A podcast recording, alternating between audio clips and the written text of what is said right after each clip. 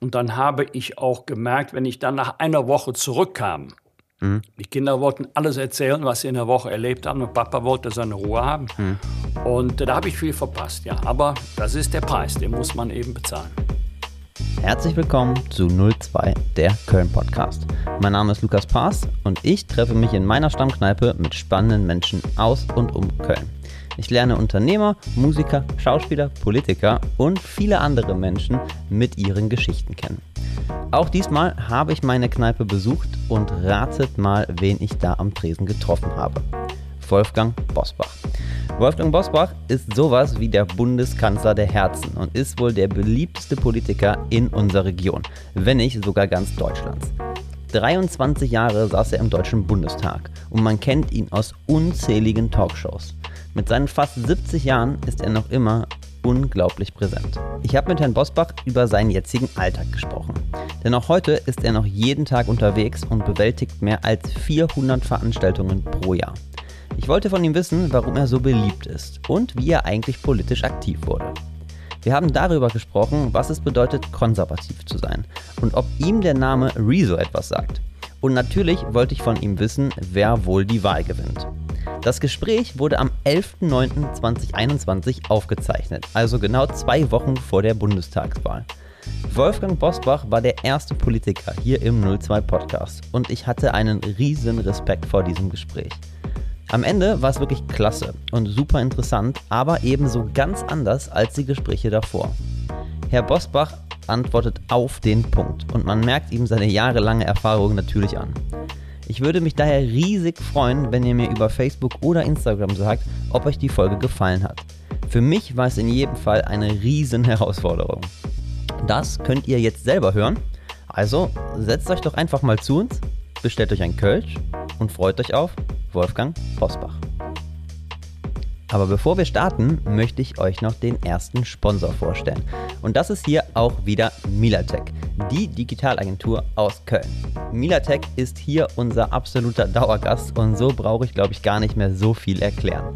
Milatech bietet alle Dienstleistungen rund um das moderne Marketing an, ob die eigene Website oder sämtliche Bereiche des Online-Marketings. Milatech ist hier euer Ansprechpartner. Schaut vorbei auf milatech.de. Den Link findet ihr natürlich auch in den Show Notes. Und jetzt geht's los mit Wolfgang Bosbach. Jetzt haben wir die schwierigen Jahre gehabt. Was ist, was ist schöner? Drauf zu gucken oder würden Sie gerne mitmischen? Ab und zu wäre ich gerne noch einmal dabei und würde mich rein debattenmäßig auch gerne äh, ins Getümmel stürzen. Aber ich habe die Entscheidung, nicht erneut zu kandidieren, nie bereut. Äh, das politische Temperament, die politische Leidenschaft ist ja geblieben. Ich bin auch gerade in diesen Tagen wieder rastlos in der Republik unterwegs, aber dafür brauche ich auch kein politisches Amt. Nehmen Sie mich, mich mal mit. Stichwort rastlos. Um wie viel Uhr steht ein Wolfgang Bosbach auf? Äh, also man soll es nicht übertreiben, da ich ja in der Regel erst um 23, 24 Uhr nach Hause komme, versuche ich äh, auszuschlafen, was mir nur bedingt gelingt. Übrigens ob im Alltag oder im Urlaub, aller spätestens halb sieben, sieben werde ich wach. Okay, dann sind Sie wach. Wie sieht die erste Stunde aus? Äh, also der erste Gang geht immer zum Briefkasten. Äh, ich äh, komme ja noch aus der analogen Zeit. Ich bin ein klassischer Zeitungsleser. Und für das Frühstück nehme ich mir gerne Zeit. Also das kann schon eine halbe bis dreiviertel Stunde dauern. Äh, aber dann hänge ich nicht rum, sondern ähm, ziehe mich an wie andere Leute auch, dusche und fahre zur Arbeit. Äh, in der Regel in die Kanzlei, aber jetzt in Wahlkampfzeiten äh, eben an die verschiedensten Orte der Republik. Ich bin bundesweit unterwegs. Wann schauen Sie zum ersten Mal aufs Handy? Eigentlich den ganzen Tag, wenn es äh, aufblinkt oder wenn man eine Nachricht bekommen hat. Also, wenn Sie mir das vor 10, 12 Jahren äh, gesagt hätten, dass ich einmal so vom Handy oder vom Smartphone abhängig sein würde, hätte ich das nicht geglaubt. Das liegt natürlich auch daran, dass ich ja erst nach dem Ausscheiden aus dem Deutschen Bundestag gemerkt habe, was meine Mitarbeiter, Mitarbeiterinnen und Mitarbeiter mir alles an sogenannten Kleinkram abgenommen mhm. äh, hatten, um das ich mich jetzt selber kümmern muss. Wo liegt das Handy? Liegt es irgendwo im Haus zum Laden oder nachts auf dem, auf dem Nachttisch? Nein, um Gottes Willen. Also nie im Schlafzimmer. Ich weiß gar nicht, ob das jetzt so was mit Wellen zu tun hat äh, oder ähnlich. Darüber habe ich mir nie Gedanken gemacht. Aber äh, wenn am äußersten Winkel des Hotelzimmers, ist ja in der Regel nur ein Zimmer, wo soll man sonst hinten und vor die Tür legen möchte, man es auch nicht. Nein, zu Hause im Büro, da wo es hingehört, aber nicht im Schlafzimmer. Sie haben gerade gesagt, Sie lesen Zeitungen. Welchen Teil lesen Sie als erstes? Welchen schlagen Sie als erstes auf? Also, wenn, wenn wir gerade eine spannende Zeit haben, wie jetzt, dann den Politikteil, ansonsten den Sportteil. Okay, was interessiert Sie dann thematisch im Sport am meisten? Fußball wahrscheinlich. Natürlich, natürlich mein Verein, der erste FC Köln. Ähm, da, da, das ist ja klar, da bin ich auch der totale Lokalpatriot. Ähm, aber ich interessiere mich auch für andere Sportarten. Ich interessiere mich für die Haie. Ähm, früher war ja VfL Gummersbach eine echte Nummer im Handball. Ich habe auch noch so eine emotionale Beziehung zu dem Verein, weil ich früher viele Spiele live gesehen habe. Und dann natürlich die Highlights, wie jetzt ähm, zuletzt die Olympischen Spiele. Wie viele Stunden würden Sie sagen, arbeiten Sie am Tag? So grob? Also ich bin niemand, der lange braucht für Mittagessen, Kaffee trinken äh, und was subsumieren Sie unter Arbeit. Äh, ich sitze ja oft stundenlang im Auto oder im Zug oder im Flugzeug. Also mein Arbeitstag, wenn Sie so wollen, mit der Reisezeit ist in der Regel immer von 8 bis 22, 23 Uhr. Jetzt stehen Sie auf Bühnen oder halten Vorträge oder geben Ihre Meinung kund.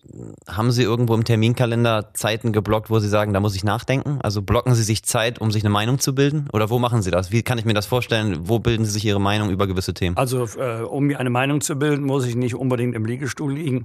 Das kann ich auch, äh, wenn ich eine ruhige Minute im Auto, im Flugzeug, im Zug habe. Ich fahre persönlich sehr, sehr gerne Zug, wenn er fährt. Das war ja in den letzten Tagen eher schwierig.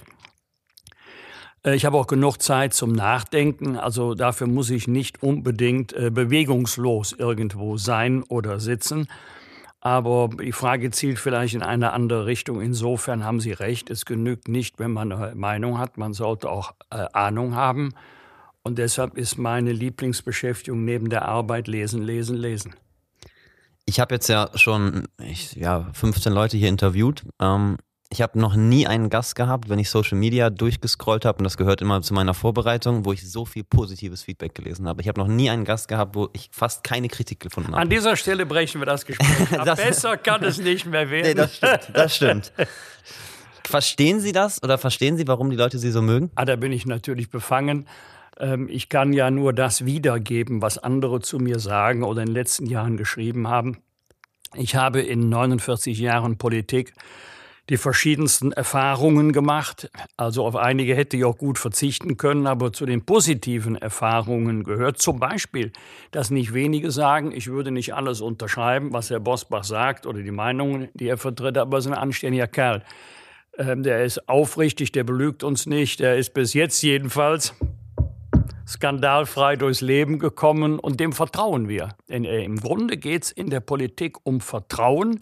Dieses Vertrauen darf man nicht enttäuschen. Und darum habe ich mich bemüht, in der Kommunalpolitik 25 Jahre und 23 Jahre im Bundestag. Würden Sie sagen, Sie sind ein idealistischer Politiker? Ach, wissen Sie, ich habe es ja auch hauptberuflich gemacht. Ich habe es ehrenamtlich gemacht in der Kommunalpolitik und hauptberuflich.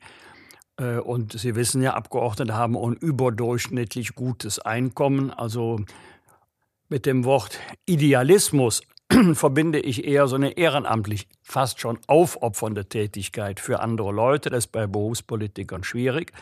Aber ich bin sicherlich ein leidenschaftlicher Politiker und mache Politik aus Überzeugung. Also von dem, ähm, was ich mache, von dem, was ich sage, bin ich ehrlichen Herzens überzeugt. Ich sage nicht, jeder muss meine Meinung teilen. Ich sage nicht, nur meine Meinung ist die einzig richtige oder akzeptable äh, sondern ich sage, ich sage nur, ich bin davon überzeugt, dass das, was ich politisch bewegen möchte, was ich an Zielen erreichen möchte, auch meiner Überzeugung entspricht, dass es richtig ist. Jetzt sind Sie seit 2017 ja quasi nicht mehr aktiv und könnten ja rein theoretisch so den Alleingang fahren. Das heißt, Sie sind ja jetzt nicht mehr gebunden. Ähm, hat sich viel bei Ihnen verändert, so wie Sie auftreten oder wie Sie sich, wie Sie, wie Sie. Also ich war immer schon so eine Art Solist, ähm, also so der Partei Gehorsam, das war nie meine stärkste Disziplin. Also ich bin kein Hallodri, äh, Politik ist auch Teampolitik. Play, also ich bin ja eher Mannschaftssportler als Solist, aber wenn man von mir verlangt hat, dass ich gegen meine Überzeugung abstimmen soll, dass ich meine Meinung blitzschnell ändern soll, weil das von der Parteiführung verlangt wird, das war nie mein Ding. Ich habe auch nie das Ziel gehabt, Regierungssprecher zu werden. Ich wollte immer meiner Überzeugung treu bleiben. Und äh, man hat man nicht mehr so unmittelbar ein politisches Amt und damit Verantwortung innehat, einen anderen Blick auf die Dinge. Ja, das, das stimmt. Man ist ein Stück freier, ja. Aber dieses Treubleiben heißt ja natürlich auch immer, dass man sehr stark aneckt. Ne? Es ist wahrscheinlich bequemer, die Richtung und Trends anzugehen. Woher haben Sie das, dieses Anecken zu ähm, wollen oder dieses Anecken zu können? Ich will, aber, ich will überhaupt nicht anecken, aber ähm, ich würde mir selbst untreu werden, wenn ich Dinge vertreten würde, die nicht meiner Meinung sind. Wenn ich etwas sagen würde, was ich eigentlich nicht denke. Ich glaub, bin ganz schlechter Schauspieler. Ich glaube, man würde mir das auch ansehen. Also Authentizität ist wichtig. Äh, ich kann auch niemandem, der jetzt zum Beispiel Kanzlerkandidat oder Kanzlerkandidatin werden möchte, raten, äh, plötzlich die Persönlichkeit zu verändern, äh, den Staatsmann zu geben oder den wilden Bierzeltredner. Entweder ähm, das ist die Persönlichkeit, die man hat, dann muss man auch dazu stehen, Authentizität ähm, oder man lässt es bleiben. Es gibt ja oft so Berater, die einem Hinweise geben, wie man sich verhalten soll, wie man stehen, gehen, sprechen soll. Da habe ich immer gesagt, nee, komm, lass mal. Also haben Sie nie gemacht? Entweder nein, nie, nie, nie in meinem Leben. Also er hat Angebote genug gegeben, aber ich habe immer gesagt, es mag sein, dass Sie einen ehrenvollen Beruf haben, aber es ist nichts für mich. Ich bleibe bei mir. Haben Sie irgendwo andere, anders mal Beratungen angenommen? Ich meine, ich habe gelesen, 400 Auftritte im Jahr. Sie haben es eben gerade selber gesagt, Sie sind nur unterwegs. Gibt es jemanden in Ihrem Umkreis, der sagt, machen Sie mal ein bisschen langsam? Ähm, ja, eher die äh, Freunde als die Familie. Denn ich äh, glaube, meine Frau, ähm, die, die, hätte auch Probleme, wenn ich auf einmal zu Hause so viel rumlungern würde. Also ich glaube, äh, freut sich, wenn ich fahre, freut sich, wenn ich komme. Sie hat mich auch so kennengelernt. Als wir uns kennengelernt haben, war ich ja schon politisch sehr aktiv. Insofern habe ich meinen Rhythmus beibehalten. Aber es gibt viele Freunde, die auch ein bisschen enttäuscht sind, weil die natürlich gedacht haben, jetzt ist der Wobo nicht mehr im Bundestag, jetzt hat er mal mehr Zeit für gemeinsame Ausflüge, äh, schöne Abende mal ohne Politik mhm. mal eine Runde Golf oder Runde Tennis zu spielen. Da muss ich sagen, im Wahljahr geht das eben nicht. Was glauben Sie, wie lange machen Sie das noch so? Jetzt, der, der, der Rhythmus ist am 26. September äh, beendet und ich gehe auch stramm auf die 70 zu. Ich bin nicht der Fitteste. Ich muss auch kürzer treten. Sehen Sie auch daran, ich habe früher, also jetzt nicht vor 50 Jahren, aber vor 15 Jahren, habe ich in der Regel im Wahlkampf drei Veranstaltungen am Tag gemacht. Das schaffe ich heute gar nicht mehr. Also ich mache jetzt in der Regel zwei, um 16 und um 19 Uhr und dann bin ich auch kaputt. Drehen wir den Spieß mal um. Geben Sie Ratschläge? Ich habe äh, ein Interview gelesen von Philipp Amthor, der in höchsten Tönen über Sie gesprochen hat. Ist das so jemand, der sich bei Ihnen Rat holt? Klingelt Ihr ja und nein, also jetzt nicht jeden Tag, aber ich habe ja gerade bei ihm eine Veranstaltung äh, gemacht, e-, eher im Sinne von aufmunternd als im Sinne von Rat holen, aber es stimmt. Ich habe auch heute noch regelmäßig Kontakt zu ehemaligen Kolleginnen und Kollegen. Ich äh, gebe nicht ungefragt Rat, aber ich werde ab und zu gefragt und dann erteile ich Rat. Nicht so in dem Sinne von, der alte Mann weiß das besser als die Jüngeren, sondern im Sinne von, man sammelt Erfahrungen. Mhm. Und die Erfahrungen kannst du nicht mitbringen, die musst du sammeln. Das heißt, das sind dann so typische Fragen, was soll ich machen? Ähm, ja, ja, es, äh, es, ich bin ja auch immer ganz nervös, wenn das Wort alternativlos fällt. Alternativen gibt es immer. Die Frage ist nur, welche ist die beste? Alternativlos ist lediglich die Wahrheit. Und ähm, dann geht es einmal in der Politik natürlich um Mehrheit, es geht um Durchsetzung, aber es geht auch darum, geschickt vorzugehen, geschickt zu argumentieren, um eine Mehrheit zu erzielen. Gehen wir mal ins Jahr 1972. Sie sind in die CDU eingetreten, ist das richtig? 1972. Ja. Wie wurden Sie politisiert oder wie, wie ist das passiert? Äh, ich komme aus einem ganz ähm, politischen Elternhaus. Ähm, denn äh, mein Vater, der war, der war im Grunde noch politisch interessierter als ich, jedenfalls in den ersten Jahren. Ich glaube, später wäre er auch gerne an meiner Stelle Bundestagsabgeordneter geworden. Also mein Vater war unfassbar informiert. Der hat ja nicht nur ich Zeitung gelesen, hat ja jede Zeile auswendig gelernt. Also äh, zum Beispiel, wenn ich mal in der Talkshow war, nach jeder Sendung hat er mich angerufen, hat mir Ratschläge gegeben oder hat gesagt, wie er das gemacht hätte an meiner Stelle, bis Mutter kommt. Und Mutter lebt ja noch. Mutter hat dann immer gesagt, Junge, du sahst müde aus, bekommst du genug Schlaf, hast du genug zu essen. Das sind dann die Sorgen der Mütter. Und meine Schwester ist Geschichtslehrerin geworden und meine Schwester ist politisch sehr interessiert und gut informiert. Und ähm, das Jahr 1972 war ein Jahr heftigster innenpolitischer Auseinandersetzung mit dem gescheiterten Misstrauensvotum Rainer Barzel gegen Willy Brandt. Das war ein hammerharter Wahlkampf. Am Ende hatten wir eine Wahlbeteiligung von deutlich über 90 Prozent, ja, das, weil, es so ein harter Wahlkampf war. Und äh, ja, ich weiß noch, äh, ein, ein, ein, Nachbarkind, Monika Schneider, die heute in der Nähe von Oldenburg lebt, die hat mich mal gefragt, ähm, möchtest du mal mit zur Jungen Union gehen? Das war dann mein erster Besuch. Mir hat das gefallen, wie dort äh, gerungen wurde. Und hatten beileibe nicht äh, alle eine Meinung, sondern es gab ganz verschiedene, ganz unterschiedliche Meinungen zu den bestimmten politischen Themen. Und die Art der Auseinandersetzung, die Art der Debatte hat mir gefallen.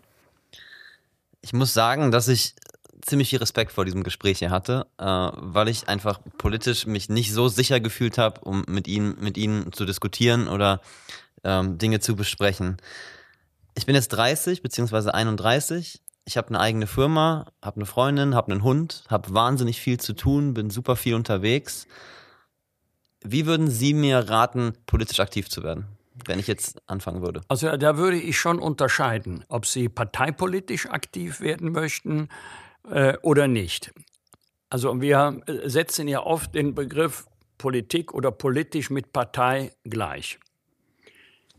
In der Praxis ist das gerade nicht der Fall. 30 Prozent der Bevölkerung sagen bei Umfragen, sie sind politisch interessiert oder sehr interessiert, aber nur 1,8 Prozent sind Mitglied in einer Partei. In irgendeiner Partei. In anderen Ländern sind die Zahlen deutlich höher. Bei uns nicht. Man kann in Verbänden politisch aktiv sein, zum Beispiel in einem Berufsverband, in der Industrie- und Handelskammer, in der Handwerkskammer. Die haben ja auch politische Aufgaben. Im vorpolitischen Raum, was weiß ich, Greenpeace, Amnesty International oder aber man geht in eine Partei. Mhm. Wie viel Zeit muss ich mitbringen, wenn ich jetzt in eine Partei gehen möchte? Das kommt darauf an, ob Sie eine Partei moralisch und finanziell unterstützen möchten. Oder nur eines davon. ja, oder ob Sie was verändern, bewegen möchten, ob sie Ambitionen hat. Dann dürfen Sie nicht auf die Uhr gucken. Ja. Das kostet unglaublich viel Zeit und Kraft. Was glauben Sie, auf welchen Wege erreicht mich mit 30 Politik? Wo, wo, wo nehme ich Politik wahr? Entschuldigung. Also, die Frage, was verstehen Sie jetzt unter erreichen? Wenn Sie medial meinen, sind es sicherlich heute die elektronischen Medien äh, viel, viel mehr, die eine andere, eine jüngere Generation, als ich es bin, berühren als die klassischen Printmedien. Ich sehe es ja auch an meinen Kindern. Also ich bin schon ein sparsamer Fernsehkonsument. Ich weiß gar nicht, ob meine Kinder überhaupt noch Fernsehen gucken. Wenn dann eher Netflix oder ähnliches. Aber ähm, wenn Sie emotional meinen, dann sind es die Themen, die für Ihr Leben wichtig sind. Ähm, die Politik muss sich sowieso fragen, ob das, was wir diskutieren in Parteien oder Fraktionen, ob das identisch ist mit dem, was die Menschen von uns als Parteien und Politiker erwarten.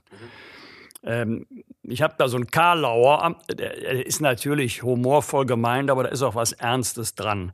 Äh, ich habe keinen Zweifel, dass ähm, Flugtaxis revolutionäre technische Erfindungen sind. Aber wenn ich im ländlichen Raum unterwegs bin, warten die Leute nicht auf ein Flugtaxi, sondern auf regelmäßige Busverbindungen. Mhm. Und dann frage ich mich, ist die Politik jetzt schon ein bisschen abgedreht, mhm. dass wir nicht genau wissen, was für die Menschen vor Ort wirklich wichtig ist? Mhm. Gehen wir mal auf das Thema konservativ sein. Was bedeutet für Sie konservativ zu sein? Also die schönste Definition ist für mich immer noch zu finden im Brief, im Brief des Apostels Paulus an die Thessalonicher, prüfet alles und behaltet das Gute. Konservativ heißt ja nicht gesellschaftlichen Wandel leugnen, sondern konservativ heißt nicht das Neue, weil es neu ist, sondern weil es besser ist als das Bewährte. Mhm. Und das sollte man schon sorgfältig prüfen. Sie haben gerade gesagt, dass Politik jetzt auch teilweise halt nicht jeden abholt. Macht nicht gerade so dieses Thema konservativ auch langsam? Ich möchte mal so ein Beispiel nehmen. Ich habe mich halt jetzt ein bisschen eingelesen. Ehegattensplitting ist ein Gesetz von 1958. Ja. Ist das noch zeitgemäß? Ja, Sie sehen in mir ein begeisterter Anhänger des Ehegattensplittings. Äh, man muss nur erklären, warum ist es entstanden und wie hat das Bundesverfassungsgericht in Karlsruhe darüber äh, geurteilt. Hier geht es um eine Familie oder um Eheleute ohne Kinder, das spielt ja keine Rolle. Ich persönlich bin ein Anhänger des Familiensplittings. Die steuerliche Belastung dieser Erwerbsgemeinschaft soll nicht abhängig gemacht werden von der Aufteilung des Erwerbseinkommens. Wenn Sie jetzt eine Familie haben, wo beide 3000 verdienen oder Eheleute haben, die zahlen äh, deutlich weniger Steuern ohne Ehegattensplitting, als wenn einer zu Hause bleibt und der andere verdient 6000 will sagen, das Einkommen der Familie ist in beiden Fällen 6000. Mhm.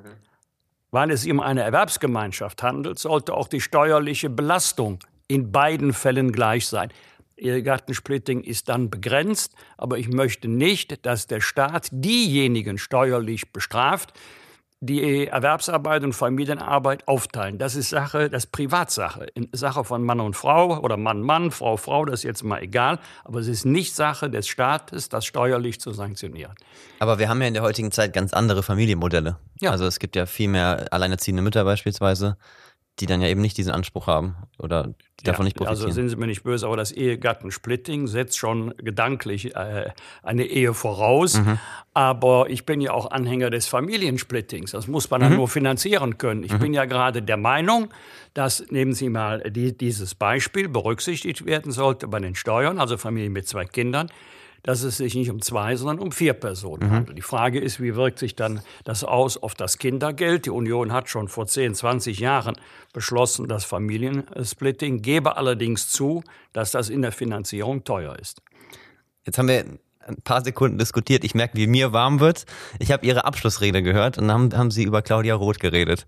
Dass ja, Sie in Ihrer ganzen Karriere nicht einen einzigen Punkt gemeinsam ja. haben. Aber trotzdem sind Sie super freundschaftlich. Wir zwei, wir zwei verstehen uns prima. Ja. Wir dürfen nur über Politik sprechen. Das, ich finde das Wahnsinn. Warum zerstreitet man sich nicht? Weil ich, ich bin jemand, der sehr emotional diskutiert in allen Themen. Und ich habe mich auch schon wirklich mit vielen Freunden richtig zerkracht, auch über längere Zeit, wegen im Endeffekt banalem Kram. Wieso zerstreitet man sich in der Politik nicht? Oder haben Sie sich jemals inhaltlich mit jemandem zerstritten, was dann auch auf die persönliche Ebene kam? Äh, einmal nur mit Ralf Stegner. Einmal kann ich mich noch genau erinnern, sehe ich mich heute noch äh, in Berlin bei einer Podiumsdiskussion. Gar nicht mal so sehr inhaltlich, aber ähm, Körpersprache plus Gestik plus Mimik plus Inhalt hat mir gesagt, nichts wie raus hier. Also, und in dieser Einschätzung hat sich auch bis heute nichts geändert. Ähm, nur jetzt mal ein Ratschlag von mir ungefragt. Trennen Sie sich von dem Gedanken, es gibt in der Politik richtig und falsch.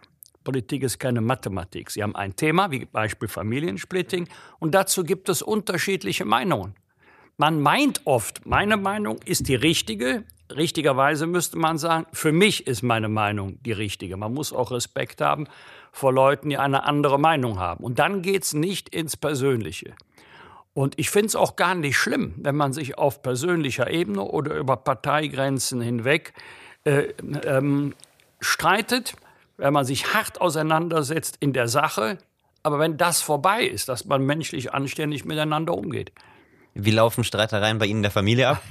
Sie haben Papa gibt nach. Okay. Nein, nein, also hören Sie mal, ich bin äh, alleine unter fünf Frauen, also ist ja, ist ja sag ich mal, meine Ehefrau, dann drei Töchter und bei uns im Haushalt wohnt ja auch die Schwiegermutter. Ich kenne schon meinen Platz, glauben Sie mir. Meine Frau würde das jetzt bestreiten, aber ich gebe gerne nach, wenn ich ehrlich bin, auch um des lieben Friedens willen. Ja. Wie alt ist Ihre jüngste Tochter? Äh, Victoria hat mich gerade zum Opa gemacht. Okay. Ähm, Victoria wird in wenigen Wochen 26. Sagt Ihnen der Name Rezo was? Ja, klar. Haben Sie das letzte Schicke Video Frisur. gesehen? Haben Sie das letzte Video gesehen? Gucken Sie sich sowas äh, an? Nein, ich gucke äh, Clips, also Ausschnitte, aber das geht ja manchmal 45 bis 60 Minuten. Nein. Glauben Sie, Armin Laschet guckt sich sowas an? Äh, ich hoffe, dass er sich sowas angucken lässt von den Leuten. Mhm. Also wäre schon traurig, wenn der Armin Laschet so viel Zeit hätte, dass er sich stundenlang Videos ansehen kann oder das, was im Netz kursiert. Äh, denn ähm, äh, ich kenne meine Arbeitsbelastung, ich kenne meine Arbeitsbelastung von früher. Also als ich noch im Dienst war und behaupte mal, Armin Laschet hat eine fünfmal höhere. Mhm. Und ähm, ich kann mir nicht vorstellen, dass er sich stundenlang Videos ansehen kann. Jetzt also nicht wegen Desinteresse, sondern weil dann die Arbeit liegen bleibt. Jetzt hat Rezo in dem letzten Video ein ähm, Energieunternehmen bezichtigt oder beschuldigt, es geht jetzt gar nicht inhaltlich darum, das Energieunternehmen hat innerhalb von gefühlt zwei Stunden geantwortet und ein Statement, nenne ich es mal auf Augenhöhe, veröffentlicht. Warum fällt es der Politik so schwer, auf so etwas zu antworten? Oder ja, also es ist eine gute Frage, eine berechtigte Frage. Ich würde noch nicht mal sagen die Politik, sondern ich würde sagen meine eigene Partei, Union. Ich weiß ja noch, wie träge äh, die CDU-Bundespartei reagiert hat auf das erste Video, was ja, ja, hohe Wellen geschlagen hat, neun oder zehn Millionen. Ja, wir reden jetzt von dem letzten Video gesehen. in drei, drei Millionen nein, nein. Klicks innerhalb von zwei Wochen oder nicht mal zwei Wochen. Ja, aber damals waren es ja noch mehr. Ja. Und nur sagen, da kannst du nicht mit einer PDF-Datei über zehn Seiten antworten. Ja. Das musst du pfiffig machen. Ja. Und ähm, da ist die CDU noch in puncto Social Media weit hinter dem zurück, was man heute eigentlich leisten müsste. Das kannst du auch in wenigen Wochen in einem Wahlkampf nicht nachholen. Ich bin da auch kein Profi. Da muss man sich wirklich Hilfe holen. Aber woran liegt das, dass sich keine Hilfe geholt wird. Ich meine, es gibt in diesem Land so viele Experten in diesem Bereich. Ja, natürlich, natürlich haben die auch eine Social Media Abteilung. Mhm. Äh, aber ich selber habe da ja noch nie gearbeitet, gesessen oder noch nicht mal ein Büro gehabt, dass ich da mal zugucken konnte. Aber wenn man mir sagt, ist das, was ihr macht, State of the Art, ist das wirklich erste Liga, würde ich sagen, da ist noch Luft nach oben. Ist das die Führungsspitze, die das so ein bisschen klein hält, diese Themen? Oder also wir haben es sicherlich unterschätzt. Äh, das würde ich auch sagen generell. Mhm. Ähm, das Thema Digitalisierung, das Thema Netzausbau. Und das hat immer wieder eine große Rolle gespielt in den letzten Jahren. Das könnte auch daran liegen, also jetzt nicht Social Media Abteilung Konrad Adenauer, sondern das Thema Modernisierung, Kommunikation, Information, ähm, die, die ganze öffentliche Verwaltung und das Thema Digitalisierung hat sicherlich auch damit zu tun, dass wir geglaubt haben, der Markt regelt das. Nein, der Markt regelt es erkennbar nicht sondern der Markt, die Provider, äh, die Netzbetreiber investieren dort, wo sie möglichst viele Anschlüsse haben, wo sie eine hohe Refinanzierung haben. Früher waren es Straßen, Schiene, Wasserwege, heute ist es die digitale Infrastruktur unseres Landes. Da wird der Staat mehr tun müssen. Was glauben Sie, wie lange dauert das noch? Bis die CDU in der Lage ist, auf solche Dinge zu antworten? Äh, das hat jetzt nichts mit CDU alleine zu ja, tun. Nee, auf das keinen ist die, Fall. die staatliche Verantwortung ja. äh, insgesamt, Bund, Länder und Gemeinden. Denn ähm, wenn Armin Laschet Kanzler wird, dann gräbt er auch keine Kabelschächte und verlegt da Kabel. Wir haben ja in Deutschland sehr komplizierte Zuständigkeitsregelungen, was die Leute nur bedingt interessiert. Sie interessiert ja auch nicht, wenn was schief läuft, ist es jetzt der Bund, sind es die Länder, Gemeinden, sondern sie wollen, dass es klappt. Habe ich auch volles Verständnis für. Ähm, aber die Not ist so groß, auch angesichts der Entwicklungen, die wir in den Nachbarländern sehen, wie die uns vorangeeilt sind bei diesem Thema. Ja? Also wenn wir die nächste Wahlperiode nicht dazu nutzen, äh, dann, dann verstehe ich auch die Welt nicht mehr. Lassen Sie uns mal zu dem kommen, was aktuell jeden beschäftigt, die Wahl. Geben Sie mal eine Empfehlung. Neuwähler politisch nicht engagiert, auch noch nicht so richtig informiert. Wie würden Sie als Erstwähler oder als Neuwähler auf, an das Thema Wahl rangehen? Wie würden Sie sich eine Meinung bilden? Also jetzt muss ich natürlich die wilde Geschichte erzählen, dass man sich an den Ständen das Wahlprogramm und die Grundsatzprogramme holt, nebeneinander legt, alles liest, eine Synopse erstellt und jeder weiß, dass es so nicht ist. Es mag tatsächlich einige geben, die es so machen, aber das dürfte irgendwo im Promillbereich sein. Reden, diskutieren, hingehen mit den, mit den Kandidaten. Ähm, ich hatte gestern eine Veranstaltung ähm, in Ostwestfalen-Lippe in Bad Salzuflen und ähm, ich habe da nur äh, Open Air 10, 15 Minuten gesprochen, länger gar nicht, aber anschließend zwei Stunden diskutiert. Okay. Und ich glaube, dass man face-to-face -face Deutsch ins Grundgesetz. Also wenn man sich persönlich begegnet, miteinander diskutiert, nicht nur eine Frage, eine Antwort, zehn Fragen, zehn Antworten, mehr über eine Partei und über Kandidaten erfährt, als wenn man das Wahlprogramm liest.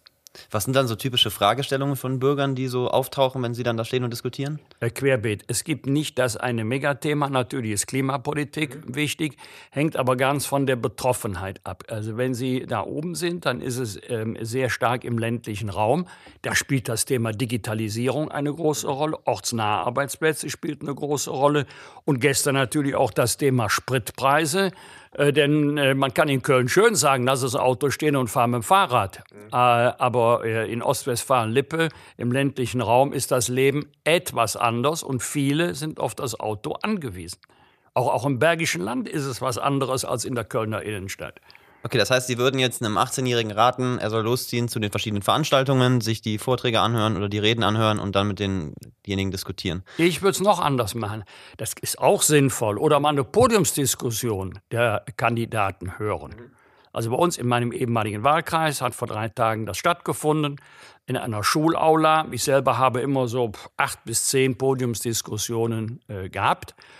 Und die waren alle gut besucht. Da kannst du dir ganz authentisch einen Überblick verschaffen.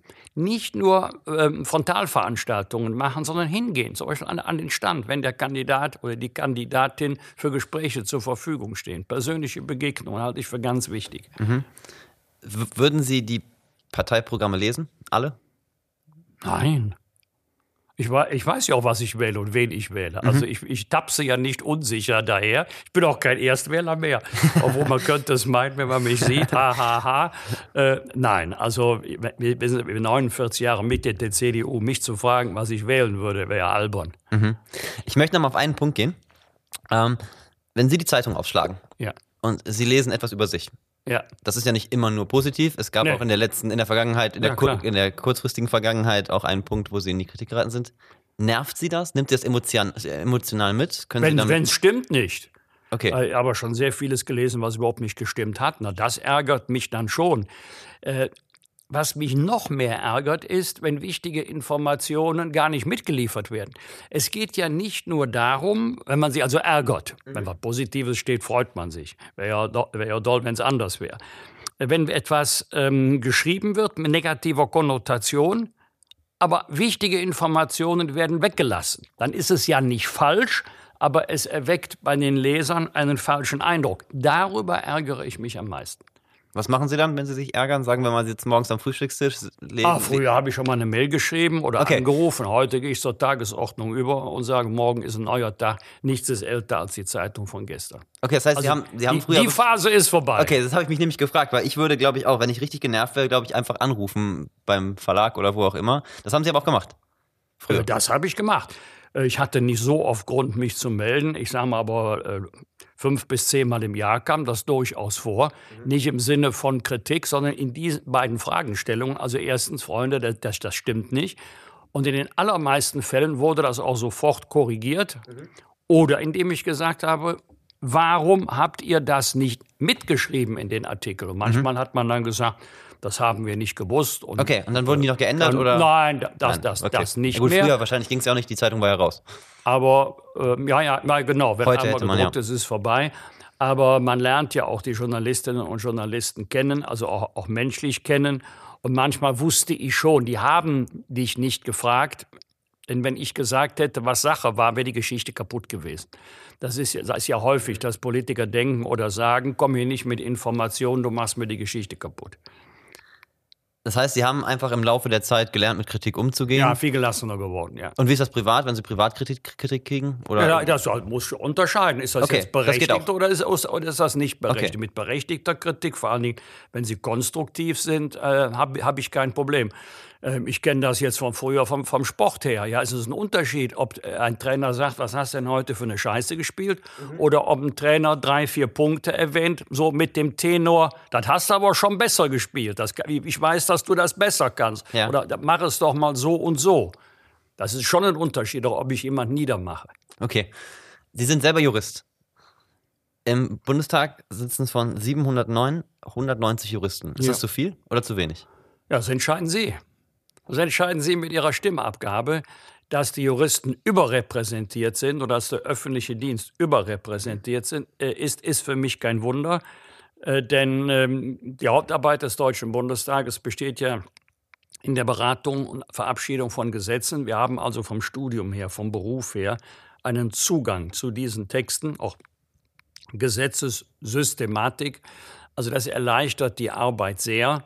Wohl wissend, dass es auch Ausschüsse gibt, Bereiche, die gar nichts mit Gesetzgebung zu tun haben. Nehmen Sie zum Beispiel gesamte, das gesamte Thema Außenpolitik.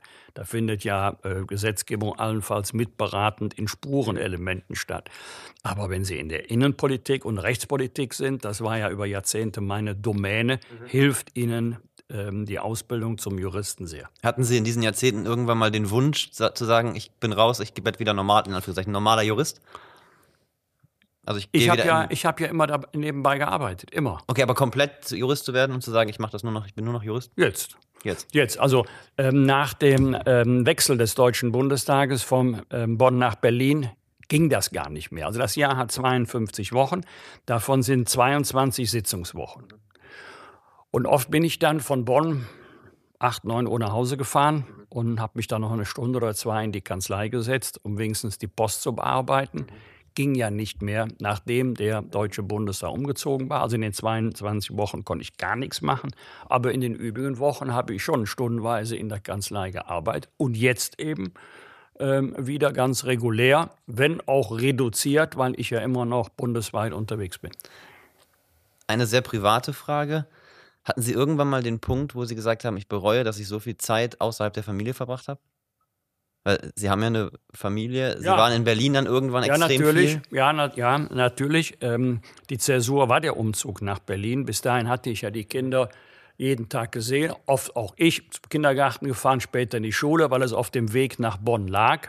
Hat man sie ein bisschen im Auto unterhalten, mal rumgealbert, Musik gehört und morgens hat man zusammen gefrühstückt. Das war mit einem Schlag vorbei, als es nach Berlin ging. Und dann habe ich auch gemerkt, wenn ich dann nach einer Woche zurückkam, die Kinder wollten alles erzählen, was sie in der Woche erlebt haben. Und Papa wollte seine Ruhe haben.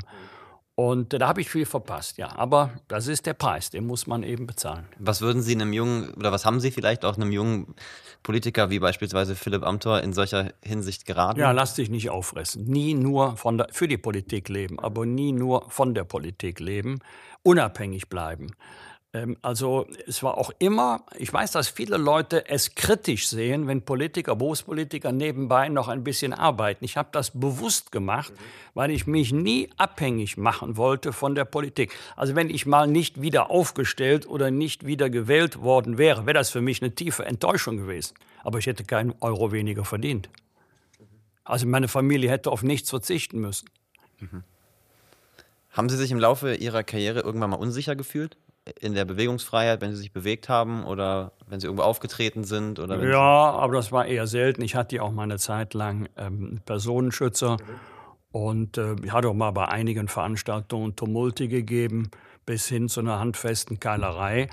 Aber die Personenschützer sind da komplett humorlos und oh, das waren vielleicht eine Handvoll Veranstaltungen von vielen tausend, die ich gemacht habe. Also Aber allgemein, nicht der Rede wert. Allgemein, wenn Sie mit dem Zug reisen oder mit, allgemein durch die Republik reisen, fühlen Sie sich sicher als Politiker? Ich lese immer, 80 Prozent der Leute finden Politiker doof. Ich sage Ihnen, 90 Prozent freuen sich, wenn sie mhm, einen sehen. Glaube ich auch. Die Leute sind alle nett, ja. alle höflich, freundlich, Selfie, Autogramm, gute Reise, schön, Sie mal kennenzulernen. Ab und zu gibt es auch Kritik, wie in Bad Salzuflen kam eine Dame zu mir und hat gesagt, ich habe meinem Mann gesagt, der bestangezogene Politiker ist Herr Bosborn. Jetzt stehen Sie vor mir und haben keine Krawatte an. Ja, sage ich, nee, die Frau kann ich jetzt nicht mehr ändern. Auf vielen CDU-Wahlplakaten waren Polizisten zu sehen. Ja. Ist das eine Anspielung auf fehlende Sicherheit im Land? Also eher eine Anspielung auf die Kompetenz, die man ähm, in bestimmten Politikfeldern bestimmten Parteien zuordnet. Mhm. Und glaube, innere Sicherheit, äußere Sicherheit ist bei der Union in guten Händen. Ja. Was ich mich ein bisschen gefragt habe, wenn ich Polizisten sehe, denke ich logischerweise an Sicherheit. Ist das vielleicht so ein bisschen das Spiel mit der Angst der Menschen? Ja, was heißt Spiel? Ähm, es, es, gibt Menschen, die haben Angst. Mhm. Glauben Sie mir bitte, bei demjenigen, bei dem schon eingebrochen wurde, ist die Lage eine völlig andere als jemand, der noch nie mit Wohnungseinbruch zu tun hatte. Es geht ja da nicht nur um die Sachbeschädigung, es geht ja nicht nur um den Vermögensschaden. Es geht vor allen Dingen um die psychische Belastung, wenn Sie wissen, ob Sie jetzt zugegen waren oder nicht. In meiner Privat-, in meiner Intimsphäre ist jemand eingebrochen. Sie schrecken auf, wenn Sie irgendein Geräusch hören, was Ihnen unbekannt ist. Sie können nicht mehr durchschlafen. Das sehen Sie ganz anders, als wenn Sie noch nie mit dem Thema konfrontiert worden waren. Aber glauben Sie nicht, man macht den Leuten dadurch Angst? Nein wenn man so mit Sicherheit Nein, wirbt? Die, ähm, das Publikum soll wissen, dass wir das Thema sehr, sehr ernst nehmen. Und es ist eine ureigene Aufgabe des Staates, äh, für die innere und äußere Sicherheit Sorge zu tragen, denn der Staat reklamiert für sich selber das Gewaltmonopol. Mhm. Private untereinander dürfen keine Gewalt anwenden, außer Nothilfe und Notwehr. Und wenn der Staat sagt, das Gewaltmonopol haben nur wir, dann übernimmt er auch Schutzpflichten für die Bürger. Mhm, verstehe ich. Kommen wir zum fast letzten Punkt. Die Wahl. Ihre Prognose. das, das, muss ich unbedingt wissen. Also, ja, kann ich ja verstehen. Ähm, meine Prognose ist auch heute, wir sind ja jetzt 14 Tage genau. vor dem Wahltermin, ähm, dass die Union die stärkste Partei wird. Und ich glaube auch, dass Armin Laschet ähm, Kanzler wird, weil traditionell die stärkste Partei war nicht immer so, aber in den letzten Jahren schon, dass die stärkste Partei auch den Kanzler stellt, in welcher Konstellation auch immer. Vielleicht gibt es ja tatsächlich eine Neuauflage der Bemühungen einer Jamaika-Koalition, also Schwarz-Grün plus FDP. Mhm. Das wäre auch insofern interessant, weil wir ja seit 1949 bei Koalitionen immer nur zwei Parteien hatten. Also CDU, CSU, wissen, was ich meine, jetzt mal als eine Partei. Immer zwischen zwei Parteien. Das wäre der erste Versuch auf Bundesebene, aus drei Parteien eine Koalition zu schmieden. Sie frage, ob es rechnerisch überhaupt für zwei Parteien reicht, mhm. egal wie. Das wissen wir jetzt noch gar ja. nicht. Aber ich glaube, dass die Union stärkste politische Kraft wird. Ich bin gespannt, ob Sie recht behalten. ich auch. Herr Bosbach, vielen, vielen Dank. Das war mein erstes Interview mit einem Politiker. Äh, ich habe es mir so ähnlich vorgestellt. vielen, vielen Dank dafür. Für die Einladung. Sehr gerne, vielen Dank. Das war's mit Wolfgang Bosbach. Und ich bin so unfassbar gespannt auf euer Feedback. Ich war mir direkt nach der Aufnahme total unsicher, ob das gut war und habe es mir natürlich auch selbst jetzt schon mal angehört. Ich finde, es ist irre, wie Herr Bosbach Fragen beantwortet und wie unfassbar sympathisch er dabei auch noch ist. Aber man merkt auch, dass er Politiker ist. Er hat immer alle Daten und Fakten sofort zur Hand und so habe ich natürlich irgendwann auch überhaupt nichts mehr gegenzusetzen. Das spricht natürlich dann halt die Erfahrung. Ich bin, wie gesagt, unglaublich gespannt, wie euch die Folge gefallen hat. Das dürft ihr mir dann gerne über Facebook oder Instagram mitteilen. So, und jetzt freue ich mich auf euch in zwei Wochen. Bis dahin, euer Lukas.